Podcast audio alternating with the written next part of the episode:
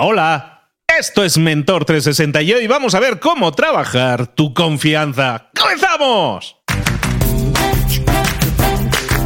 Aquí comienza Mentor 360, el podcast que te trae los mejores mentores del mundo en español para tu crecimiento personal y profesional. El podcast que motiva desde buena mañana con Luis Y con Juanma Ortega, juanma.com. ¿Cómo está usted? Pues muy bien, arroba libros para emprendedores. Hoy es el Día Nacional del Oso Panda en Estados Unidos. Entonces, claro, pequeño ejercicio de creatividad de hoy. ¿Cómo trabajar tu confianza? Relaciónalo con el oso panda. Tiempo. Yo me, me rindo, me rindo. Pasa palabra. Pasa palabra, vale. A ver, podríamos jugar a esto. El oso panda es un animal que inspira simpatía y ternura en muchas personas. Y eso puede generar confianza en la capacidad de la humanidad para proteger y cuidar a otros seres vivos en nuestro planeta, ¿verdad? No, bueno, ¿Verdad? sí, ¿Verdad? vale, vale, Sí, verlo. sí, traído, Sí. está traído, ¿Cuela? está traído, ¿Cuela? está ¿Cuela? traído. está Vale, vale, traído, vale, está traído. No me- intentado. vamos, es que yo no le veía por dónde, ¿eh? No había por dónde coser eso, ¿eh? Hombre, un oso panda in- inspira confianza.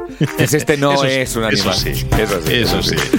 Y seguramente la confianza nos la va a dar un mentor que nos, o mentora, más bien mentora que nos trae Luis ahora mismo. Vamos a escucharla.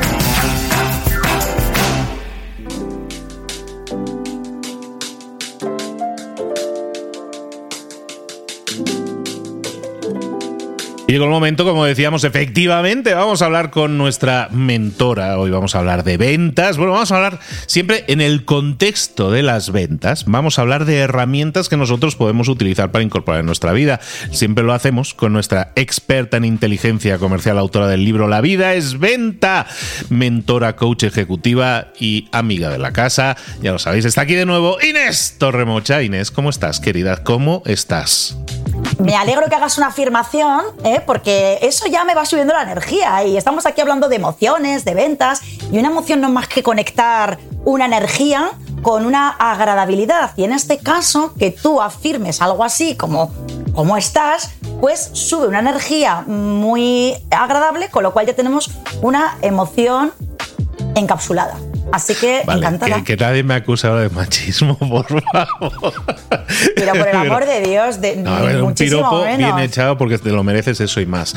Torremocha, vienes a hablarnos hoy, precisamente, creo que lo podemos relacionar un poco. Hay gente que le falta muchas veces la confianza para, para a- a lanzarse a vender, por ejemplo, que es algo que a ti te toca muy directamente, o para lanzarse a conversaciones que pueden generar ventas, o conversaciones que generan networking muchas veces, que es una herramienta súper necesaria. Nos falta muchas veces la confianza para decir las cosas, para lanzarnos. Y tú me dices, no, pues eso, se ha acabado. Yo tengo aquí la aspirina que lo cura todo. Vamos a ver, ¿cómo podemos eh, propulsar un poco nuestra confianza, esa autoconfianza, esa imagen que probablemente podemos tener de nosotros mismos que no sea la mejor y que por eso nos da inseguridades? Mira, Luis, a mí el tema de la confianza yo lo trabajo a dos niveles. Es algo que nos tiene que obsesionar en positivo, ¿no? que nos tiene que preocupar para ocuparnos de ella. Porque mm, en un proceso de ventas, de negociación, o, bueno, tú ya sabes que haciendo así un guiño al título de mi libro, de mi libro, la vida es venta, lo cual no significa que estemos siempre delante de una transacción económica para estar hablando de un proceso de negociación. Es que no hace falta, es que estamos continuamente negociando y poniéndonos en valor. Mencionabas antes de lanzarnos a vender, a vender, a emprender o incluso con tu pareja a decidir dónde vais a pasar las vacaciones o dónde vamos a cenar en Navidad, con tu familia o con la mía. Vivimos en un constante proceso de negociación donde no siempre tiene por qué haber una transacción económica. Y aquí la falta de confianza sale muy cara. Al igual que la generación de confianza va a cortar tiempos en cualquier proceso de negociación y nos va a multiplicar los resultados, es decir, es mucho más rentable, al revés, lo mismo, la falta de confianza y de autoconfianza lo que va a hacer es separarnos de nuestros objetivos y esto al final nos va a salir muy caro. Así que no subestimemos la capacidad de generar confianza, no solo en nosotros y en nosotras mismas, sino por supuesto también entre nuestros interlocutores y nosotros o nosotras mismas. Así que por supuesto no podemos lanzar una necesidad, no podemos lanzar una pregunta y no dar respuesta con cosas que podemos empezar a hacer. Mañana no, hoy, ahora, cuando acabe Mentor 360, porque son de. Son gratis, son sencillas y bueno, pues lápiz y papel. Todo el mundo lápiz y papel, Luis. Pues aquí lo tengo yo, yo ya lo tengo aquí a la mano. Explícanos, danos ahí claves un poco para propulsar, para darnos más confianza, para crecer esa confianza, que me gusta mucho la punta que decías, es necesaria en cualquier faceta de nuestra vida está muy bien que desarrollemos la, el arte de la negociación y que entendamos que efectivamente a nivel personal, a nivel profesional, en toda conversación que tengamos realmente de fondo hay algún tipo de negociación. Tips, consejillos, ¿qué podemos hacer? Venga, vamos allá. Yo, como sabes, a mí me encanta apoyar los, las teorías de grandes experts, expertos, la evidencia científica, apoyarla en cosas muy prácticas.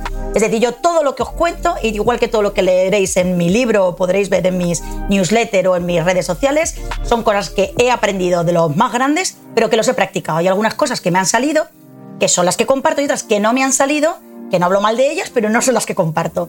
Así que cosas fáciles, prácticas. Hoy nos traemos a un experto que a mí me encanta, es súper Stephen Covey, pero fíjate que no nos traemos al Covey y al padre, sino al hijo, al hijo, al Covey Jr., y yo no sé si te lo conté alguna vez, Luis, una, anécdota, y es que yo me compré un libro que me encanta y de, donde, de donde extraigo muchas teorías relacionadas con la confianza, un libro que recomiendo.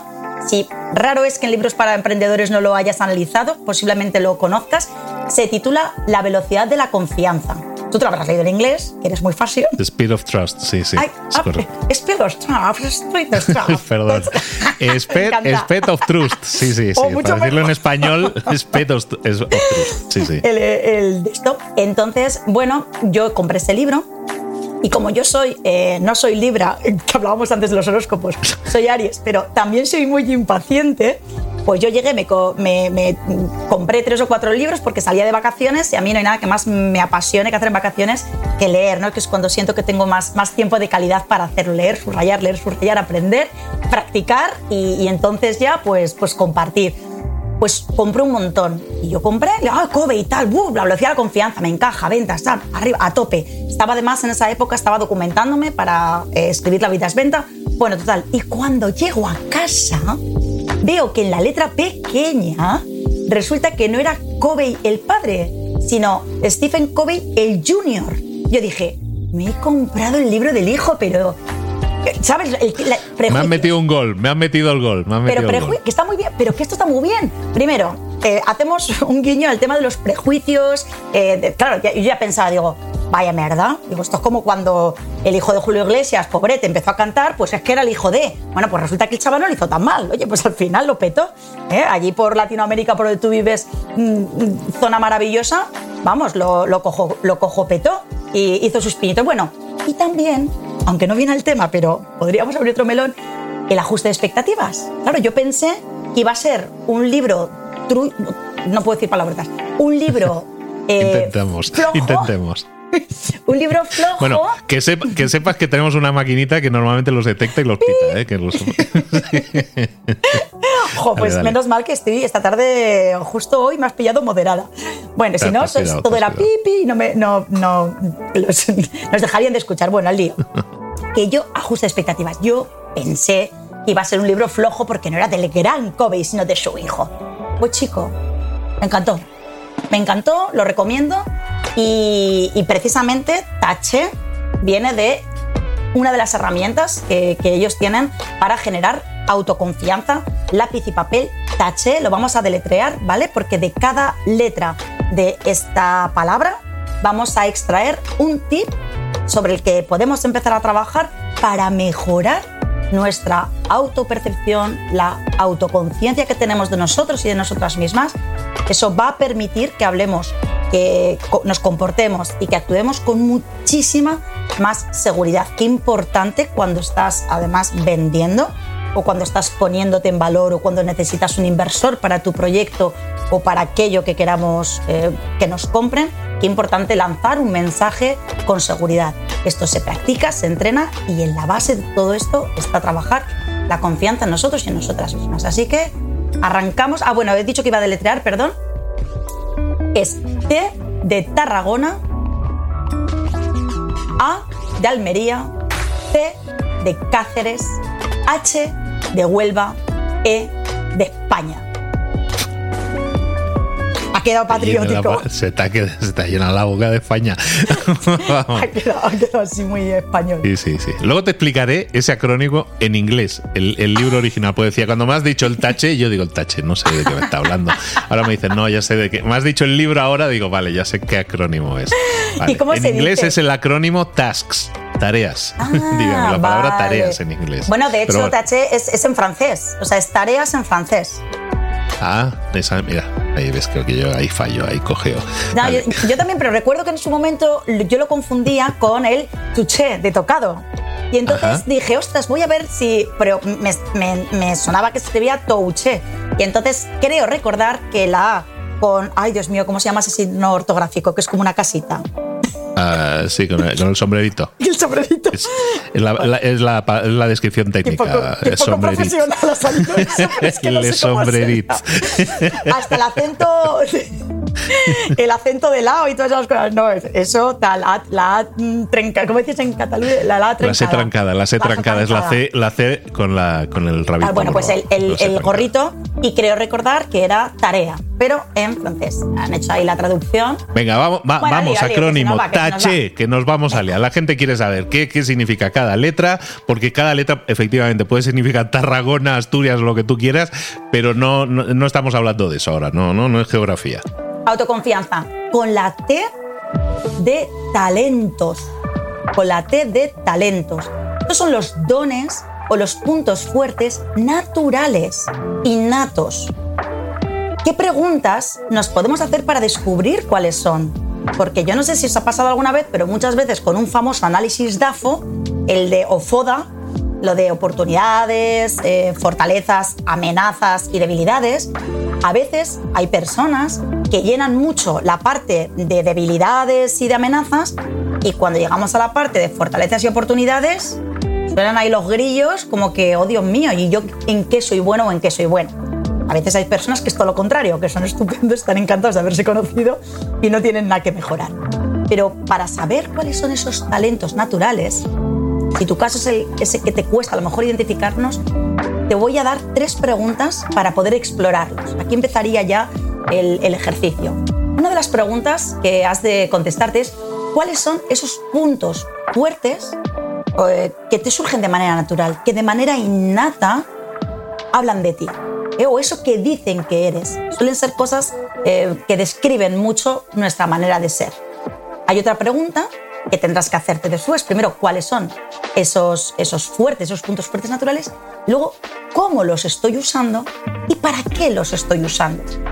¿Sí? Porque tú puedes ser muy bueno en habilidades sociales, pero si no le pones una estrategia, puedes seguir siendo muy, muy bueno en habilidades sociales, pero no dotarlo de una usabilidad y un para qué vas a potenciar esos dones naturales, por ejemplo. ¿De acuerdo?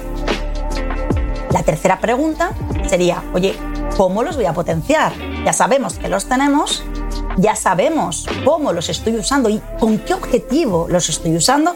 Si estamos a lo mejor trazando un plan estratégico eh, anual y muy importante también saber cómo los puedo potenciar, de qué manera los puedo potenciar y regular, porque si nos pasamos de frenada con un talento innato, también puede luego volverse en nuestra contra, eh, como las emociones, ¿vale? Bien reguladas para poder llegar a buenos tratos. Con esto pasa lo mismo. ¿Qué puntos fuertes tengo? ¿Qué talentos naturales? Con la T de talentos, ¿qué talentos naturales tengo? ¿Cómo los uso? ¿Para qué los uso? ¿Cómo los potencio? Y una pregunta que a mí me parece también muy interesante que tenemos que hacernos, que es, oye, ¿cuáles de estos talentos naturales tenemos dormidos? ¿Cuáles sé que tengo y que los tengo aparcados? Y para esto tendremos que echar un poquito la vista atrás a cuando éramos más críos. Porque cuando éramos pequeños, nuestros padres, con todo el amor de su corazón, nos acompañaban a mejorar en eso que no hacíamos del todo bien. Yo aún estoy recordándome a, mis padres, Inés, hija mía, Inesita, las matemáticas, Inesita, hija, el inglés, Inesita, hija. Pues resulta que la Inesita eh, ganaba cuentos de poesía con seis años, pero a nadie le importaba porque era un talento innato que no servía para nada. Me ha costado casi 50 tacos publicar un libro. Entonces, ¿qué pasa con eso que se nos durmió cuando éramos jóvenes? Vamos a explorar un poquito con eso que se nos daba bien y, que podemos, ¿por qué no?, volver a recuperar ese hilo, tirar de él y traérnoslo a, nuestra realidad del día de hoy. Y oye, podemos darnos o llevarnos más de una alegría y, ¿por qué no?, ponerlos al servicio de nuestro plan de vida personal o plan de vida profesional. Esa sería la T de talento. T de talentos. Venga, seguimos con el tache. Tache, vamos con la A de actitudes. Y aquí la pregunta está clara. Oye, ¿cuál es tu manera de enfrentarte a la vida?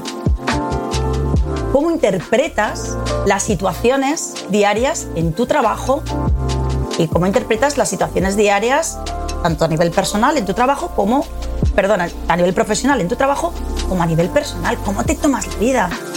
¿Qué actitudes tengo? ¿Me gustan? ¿Me suman? ¿Están alineadas con eso que quiero ser o en eso en lo que me quiero convertir y los objetivos que me he marcado? Y la pregunta más importante, una vez más, ser consciente de las que tengo y cuáles no tengo y sé que necesito trabajar.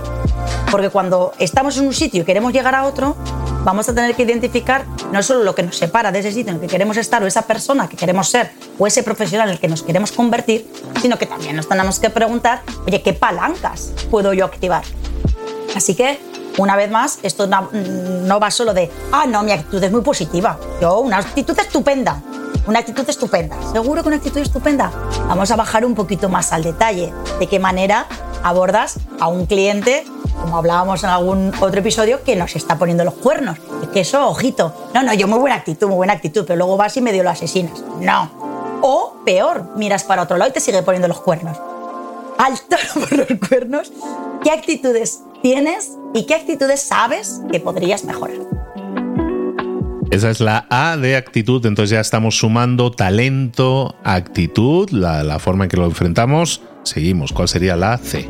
conocimiento, aquí vendría ya el conocimiento, que no es el talento natural. el conocimiento es ya esto que hemos aprendido, o bien por la vida, o bien porque nos hemos formado, es eso que ya hemos adquirido y que además sabemos que hacemos bien. ¿De acuerdo? No es algo innato, ¿eh? como no, es que tengo buen oído, por ejemplo. No, esto es algo que ya hemos adquirido y además somos conscientes de que este conocimiento lo bordamos. Esto lo hacemos fenomenal.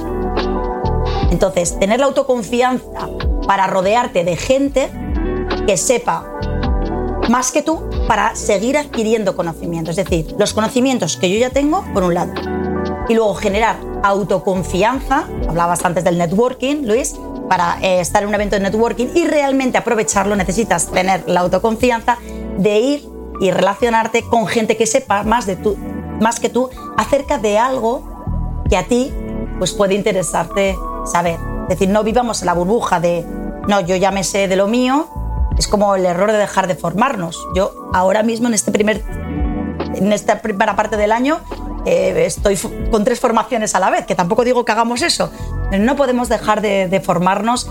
Incluso hay formaciones que, que repito y que en función de mi momento pues eh, me aportan más o cosas diferentes a, mí, a, la primera vez que, leí ese libro, que hice, escuché ese podcast o, lo que sea, ¿no? Con lo que me esté formando. Así que, ¿qué es aquello que ya hemos adquirido y que sabemos que hacemos bien? Y por favor, rodeémonos de gente que sepa más que nosotros y que nos aporte nuevos, nuevos conocimientos. Si tenemos un plan de acción hecho, no solo tenemos que enriquecerlo con lo que ya sabemos, sino con lo que vamos a necesitar para el futuro.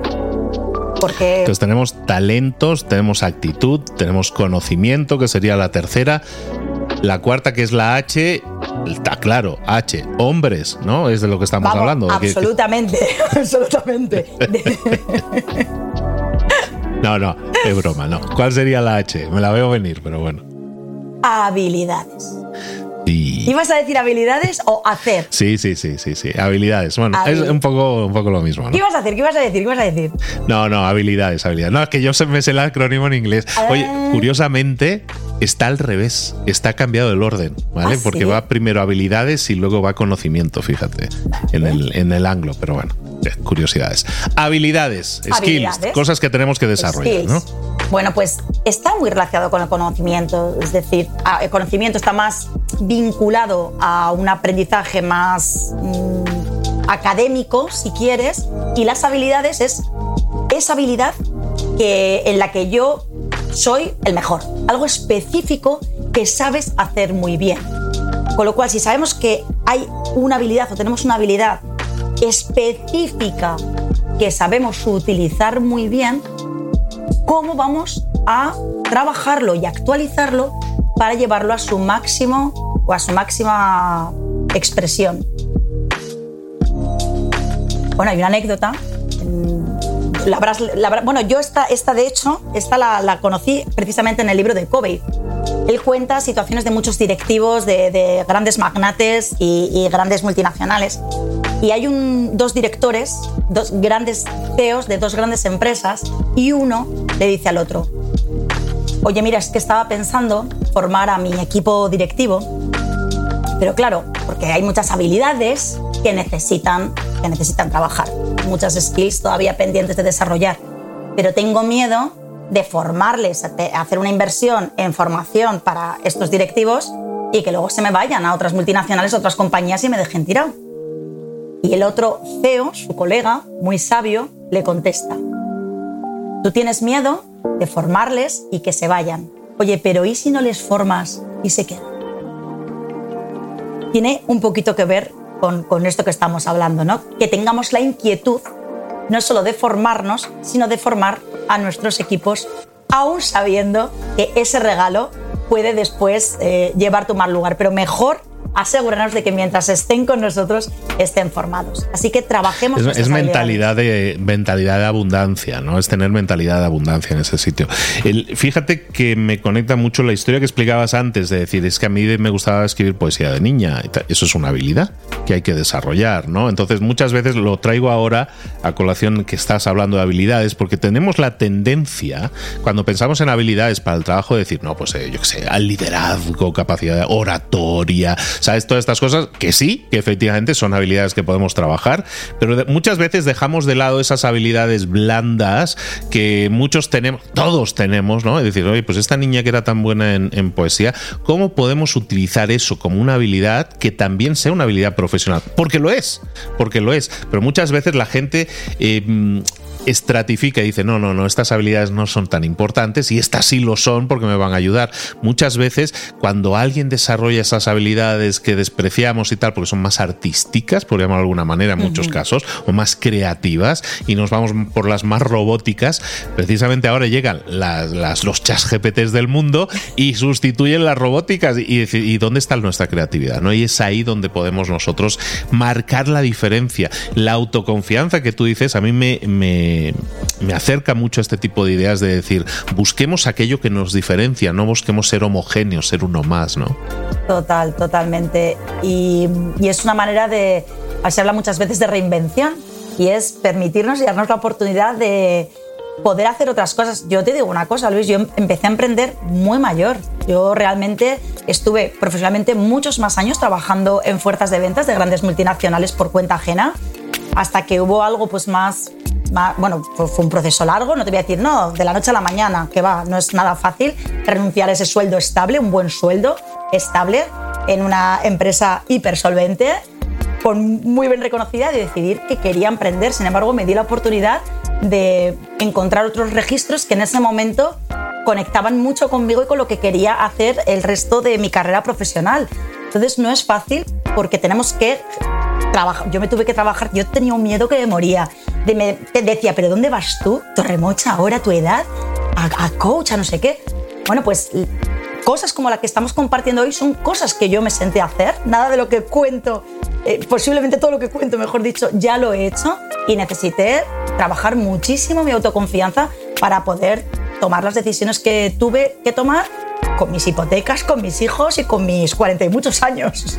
Así que... Esa es la definición de un mentor, esa es la definición de un mentor, Inés, es alguien que ha recorrido un camino y nos está explicando cómo recorrerlo o cómo ahorrárselo, a lo mejor muchas veces y tener algún tipo de atajo, ¿no?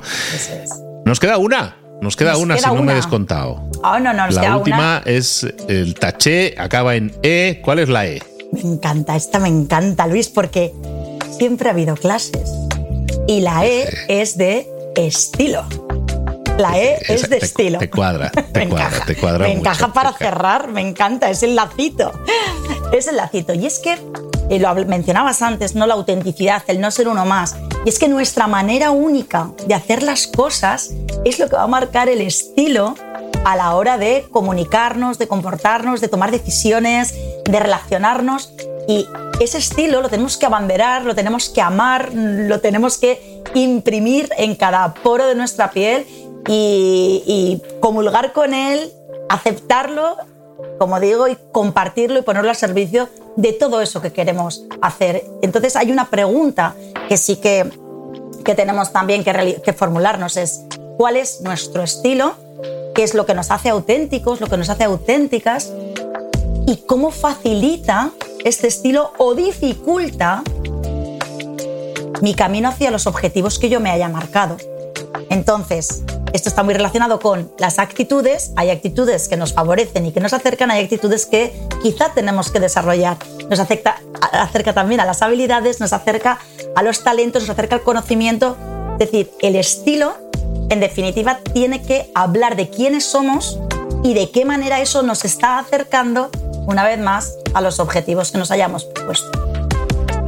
Al final la autoconfianza, por lo tanto, viene del desarrollo de esto en conjunto, ¿no? De tanto nuestro talento, nuestro conocimiento. Es decir, vamos a tener que invertir primero en analizarnos, en saber en qué somos buenos, en potenciarlo, en seguir aprendiendo constantemente, ¿no? Que es una constante de las personas que están en crecimiento constante, que siempre están aprendiendo. Warren Buffett es el hombre más rico del mundo, de los más ricos, top 5, pues está por ahí la cosa, y es un señor que le dedica 5 horas al día a leer. O sea, está ahí leyendo como un animal. Entonces, ¿por qué? Porque está aprendiendo constantemente no lo sabemos todo, sabemos que no lo sabemos todo, invertimos en nosotros, en nuestras habilidades, en nuestro conocimiento y estilo. Por supuesto, el estilo. No, pero el estilo, claro, que es que es lo que nos diferencia, lo decías muy bien, es lo que nos va a marcar la diferencia. En un mundo en el que cada vez la competencia es mayor, en el que cada vez el, eh, la pobreza está disminuyendo, por lo tanto hay más gente que tiene acceso a formación a todos los otros campos, el estilo, el cómo haces las cosas, sí es importante. Y, claro, nosotros no, pero es que yo estoy en la universidad para que tener trabajo, sí. Pero además de eso, tienes que desarrollar tu propio estilo y cuanto más lo desarrolles, claro que vas a tener conocimiento, habilidades y todo eso. Tu estilo va a marcar la diferencia y la gente exitosa tiene estilo. A lo mejor no lo compartes, a lo mejor lo odias, pero tiene su estilo. Eso no se lo quita a nadie. Torremocha, me ha encantado lo que has hablado y bueno, para los que lo tengan en inglés o que tengan la curiosidad que es en inglés, es lo mismo, pero curiosamente han cambiado el orden, claro, para que les cuadre la palabra. Era como que era, pues, eh, talentos, habilidades, y en su caso que era task. La S era de skills, la K de knowledge y la, y la última S de style. Style. Bueno, Inés Torremocha, muchísimas gracias. ¿eh? Somos un poco freestyle. Aquí sí que cambiamos, sí, sí, prosa libre. Oye, ¿dónde te podemos localizar y saber más de ti? Pues si os habéis quedado con ganas de más tips de inteligencia comercial, podéis seguirme en inestorremocha.com, suscribiros a mi newsletter y recibir semanalmente, pues, perlitas, perlitas como las de hoy. Bueno, y suscribiros si no estáis suscritos a Mentor 360 en, en aplicaciones de podcast, porque Inés Torremocha, tienes que volver. Ay, volveré, volveré. Si tú me dices ven, lo dejo todo. Pues Torremocha, ven. Nos vemos muy pronto. Un abrazo grande. Bye, bye. Gracias, Luis. Gracias. Inés, gracias por, este, por esta charla que hemos tenido, que habéis tenido ahora, porque desde luego, ¿qué he aprendido hoy? A ver, la confianza. La confianza es esencial en cualquier proceso de negociación, no solamente en las transacciones económicas. Es que la confianza es necesaria, pero yo qué sé, para, para, para, para, cortar tiempos, para multiplicar resultados. Mira, hay un libro, hemos hablado de este libro, La velocidad de la confianza, de Stephen Covey Jr. Esa herramienta para generar autoconfianza.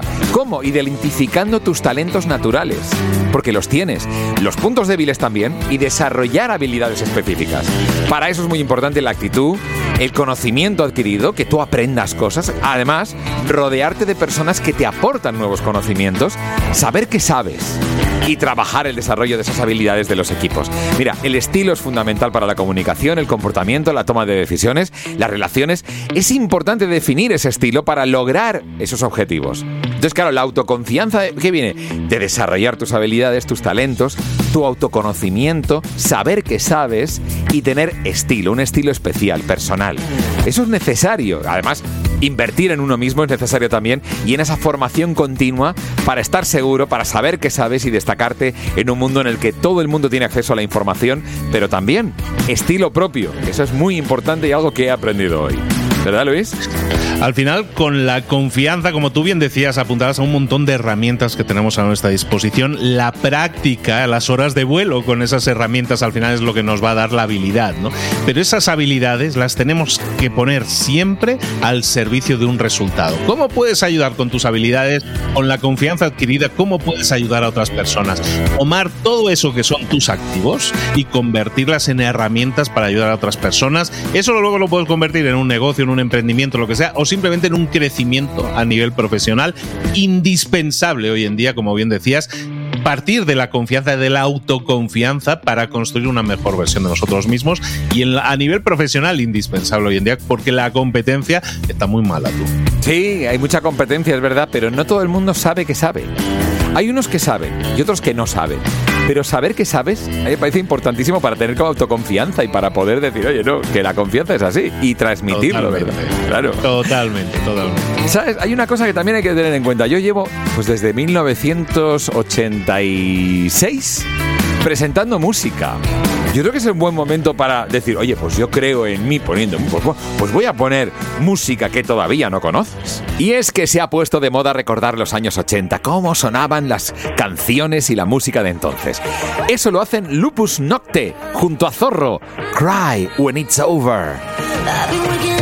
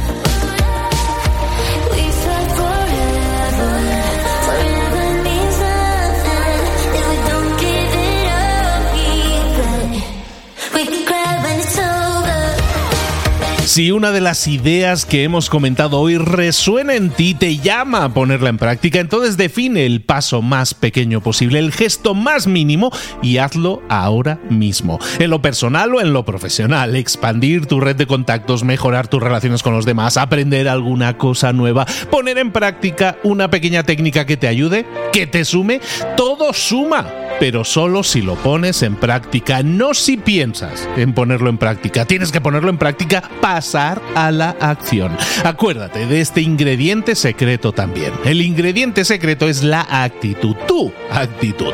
Tu actitud transmite. Si sales a la calle con ganas, la gente lo va a notar. Si sales a la calle sin ganas, la gente también lo va a notar. El mundo está ahí fuera, te está esperando. Por lo tanto, sal ahí fuera, sal a la calle y sal con ganas, con actitud. No esperes a mañana. Ya sabes lo que tienes que hacer y ya sabes que lo puedes hacer hoy. No veas pasar la vida, vive la vida. Tienes las mismas 24 horas que tienen los demás. Haz que valgan la pena. Entrega en estas próximas 24 horas tu mejor versión. Te esperamos aquí mañana para continuar creciendo. Te esperamos aquí mañana con más mentores. Pero el día de hoy está completito delante de ti. Así que ponte en pie, fuerte, respira hondo, sal ahí fuera y conquista tu día.